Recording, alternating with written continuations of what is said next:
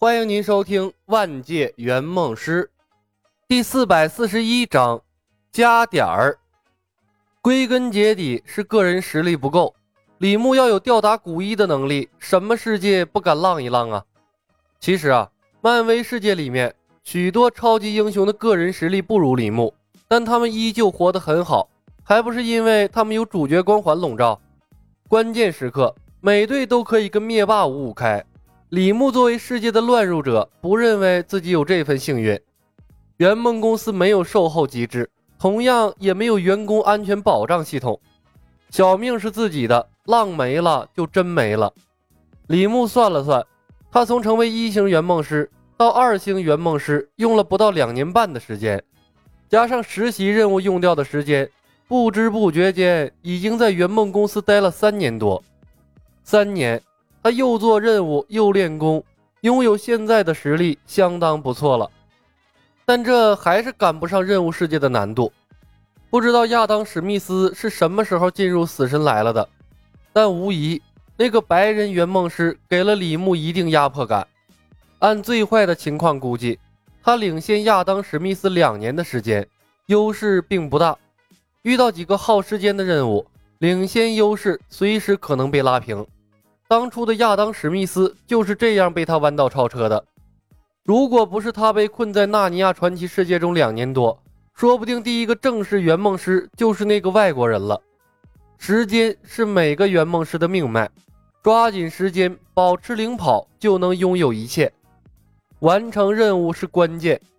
其实个人实力在圆梦过程中起到的作用并不大。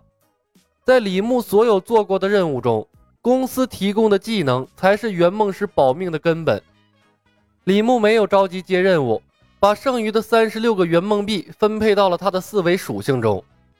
他用圆梦币把四维属性凑成了整数，力量加的最少，用来提高身体机能和恢复能力的生命加的最多。李牧认为不死之身才是天底下最好的能力。不知道把属性点加到多高，可以拥有不死不灭的能力。但现在四十点估计不大可能。加完属性，李牧的个人战斗力达到了四千四百三十八，翻了一番还要多，倒是出乎了他的意料。显然，比起辛辛苦苦的修炼，圆梦币对个人实力的提升更加快捷和明显。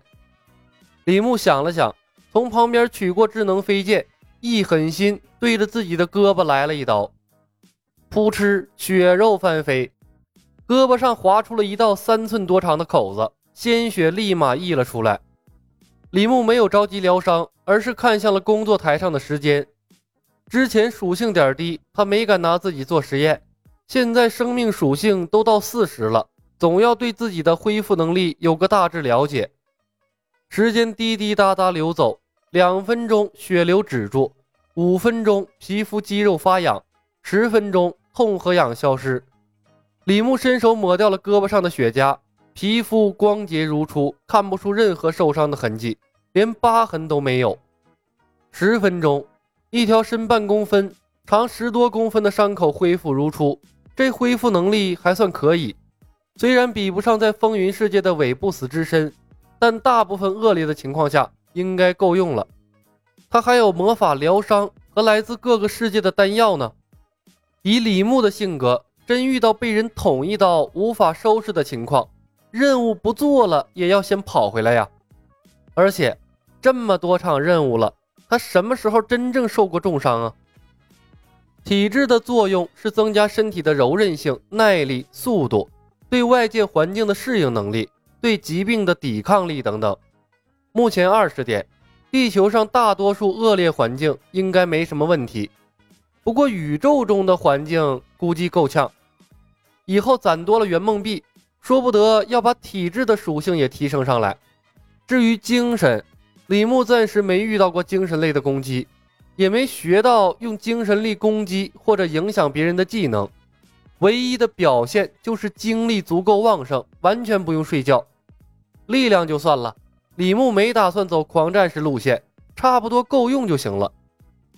把属性点加完，李牧决定好了下一个任务，去新白娘子传奇的世界。白蛇传的世界虽然有天庭地府，还有各种神奇的法术，但主要任务范围是在凡间。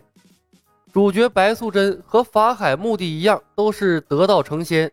大部分情况下，他们不会无缘无故对普通人出手，还会遵守凡间的规则。不然的话，三皇祖师会不够白素贞一个手指头灭的。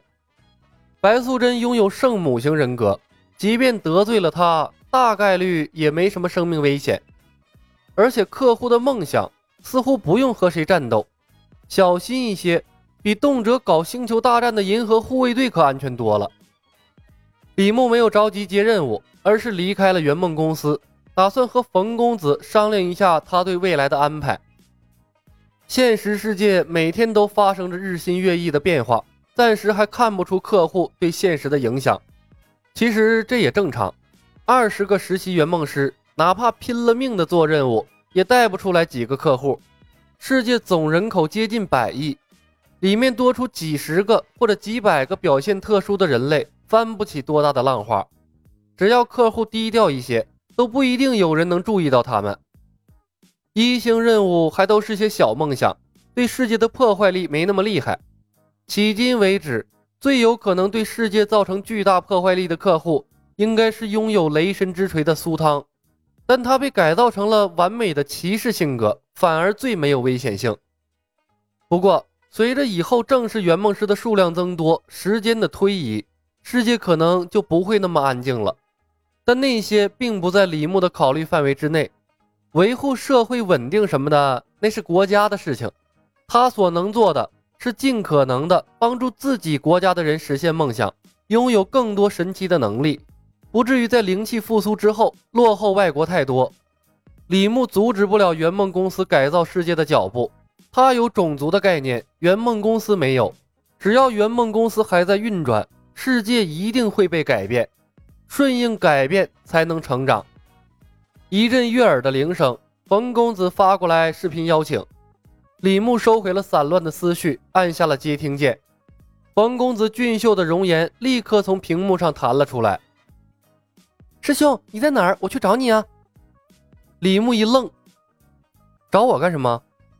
冯公子兴奋的表情僵住了，委屈的说道：“师兄，你你答应过我，等我成为正式圆梦师就和我谈恋爱的，你不会说话不算数吧？”本集已经播讲完毕，感谢您的收听，喜欢的朋友们点点关注，点点订阅呗，谢谢了。